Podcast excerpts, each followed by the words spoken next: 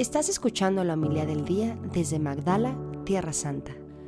Después de que los magos partieron de Belén, el ángel del Señor se le apareció en sueños a José y le dijo, levántate, toma al niño y a su madre y huye a Egipto. Quédate allá que yo te, que yo te avise, porque Herodes va a buscar al niño para matarlo. José se levantó y esa misma noche tomó al niño y a su madre y partió para Egipto, donde permaneció hasta la muerte de Herodes. Así se cumplió lo que dijo el Señor por medio del profeta, de Egipto llamé a mi hijo. Cuando Herodes se dio cuenta de que los magos lo habían engañado, se puso furioso y mandó matar en Belén y sus alrededores a todos los niños menores de dos años, conforme a la fecha que los magos le habían indicado. Así se cumplieron las palabras del profeta Jeremías.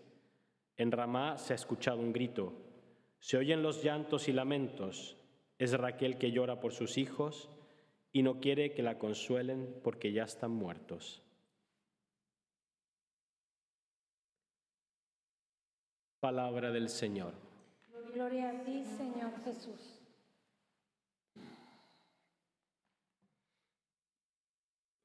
Cuando era seminarista, estaba en Roma estudiando filosofía, leí un libro que se llama Dios llora en la tierra, del padre conocido como el padre Tosino, padre Wilfred van Stretten, fundador de una asociación que llama Ayuda a la Iglesia Necesitada.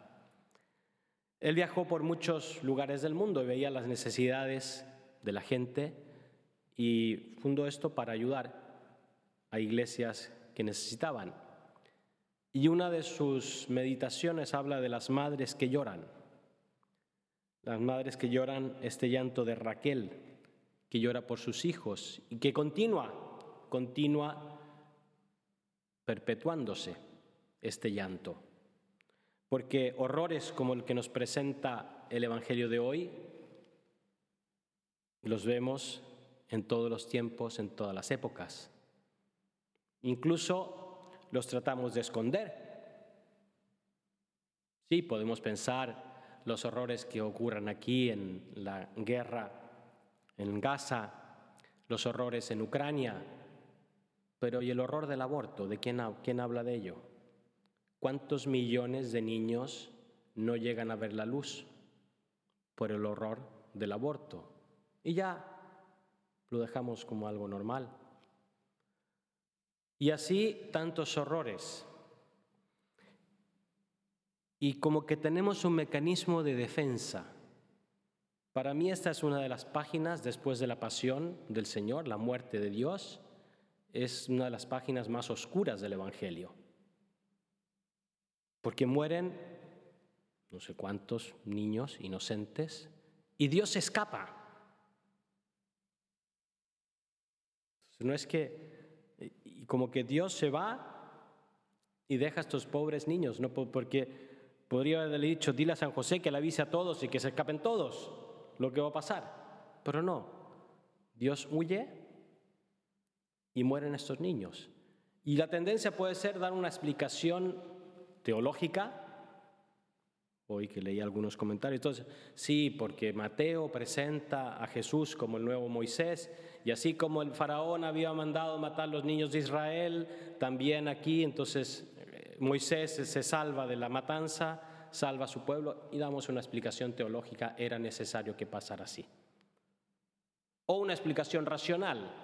Bueno, sí, Herodes tenía esta personalidad, tal vez no salen otros escritos, pero sí se puede, puede comprender una persona que mandó matar que decían que era mejor ser uno de sus perros que ser uno de sus hijos, que te iba mejor, porque él mató a todos sus hijos, casi.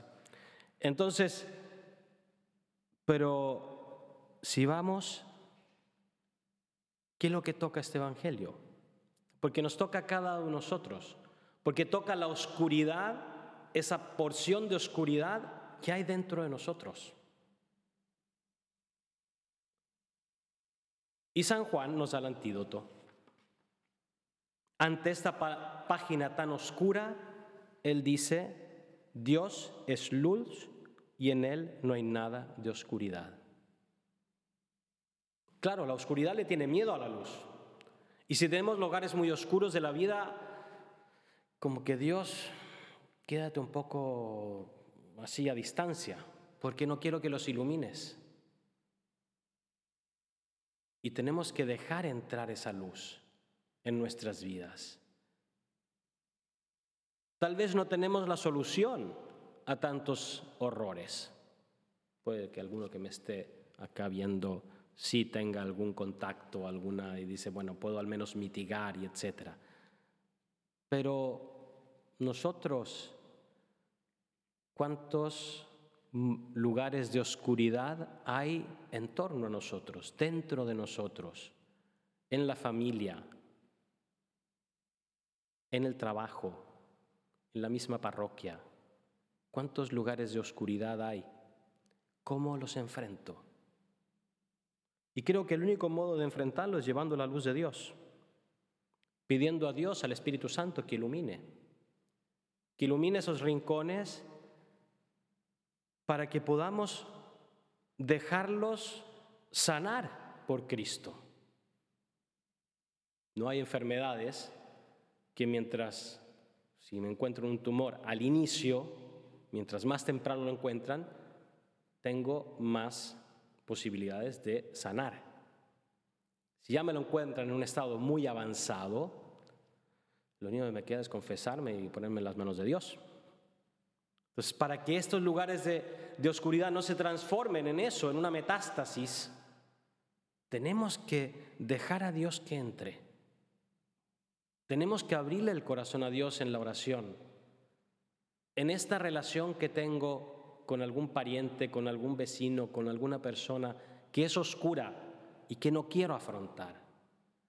En este pecado que me acompaña y que no logro despegarme. Quizá ya lo he confesado tantas veces, pero me persigue. Ahí está, ponerlo a la luz de Dios. O en este pecado del que no puedo, que me caigo y me levanto y caigo y me levanto y me confieso y me siento indigno bueno, ahí está la luz de Dios que quiere iluminar esos aspectos. Y por eso se hizo carne. Y por eso se hizo niño. Para traer luz a tantos, tantos rincones oscuros de nuestra vida, de nuestra tierra. Y está en nosotros ser instrumentos de esa luz. Instrumentos de esa luz. Tener, hay una imagen muy bonita del Papa Benedicto que dice que tenemos esa gota de veneno que el demonio puso con el pecado. Y está en nosotros hacer que esa gota de veneno no se expanda. Solo en el cielo la vamos a eliminar. Aquí en esta tierra nos acompaña, es esa inclinación a veces hacia el mal, es eso que nos dice San Pablo, que veo el bien que quiero, pero hago el mal que no quiero. Bueno, está en nosotros, con la vida de gracia, con los sacramentos, con nuestra oración, que tenemos ese veneno ahí. Lo tenemos a raya. No lo dejamos avanzar. Y no dejamos también que contamine no solo nuestra vida, sino la vida de los demás.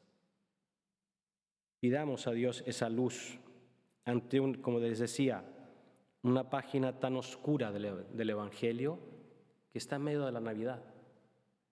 Porque ese Evangelio es el capítulo 1 de San Mateo. No es, como decíamos, pusieron a San Esteban, ayer a San Juan, eh, que son como que parches, ¿no? Que no es que, aquí es sí. Apenas nació Dios, ya inicia ese combate contra la oscuridad. Y sí, decimos que, dije al inicio, que lo, más que nos, lo que más a mí me, me cuesta entender es esa huida, ¿no? Como de noche. Pero sabemos que Jesús volvió y afrontó el mal y venció el mal. Con su cruz, pasión, muerte y resurrección, Él venció el mal, Él venció esa oscuridad. Y sí es como dice el Salmo, ¿no? Ellos, nuestra vida, ¿no? Escapó con la victoria de Cristo, nuestra vida escapó de la trampa de la oscuridad, de la trampa de los cazadores, porque el Señor se puso de nuestra parte. Combatimos la oscuridad no con nuestras fuerzas, combatimos la oscuridad porque Dios que es luz está de nuestra parte. Así sea. Muchas gracias por escucharnos. Si quieres conocer más acerca de Magdala, síguenos en YouTube y Facebook.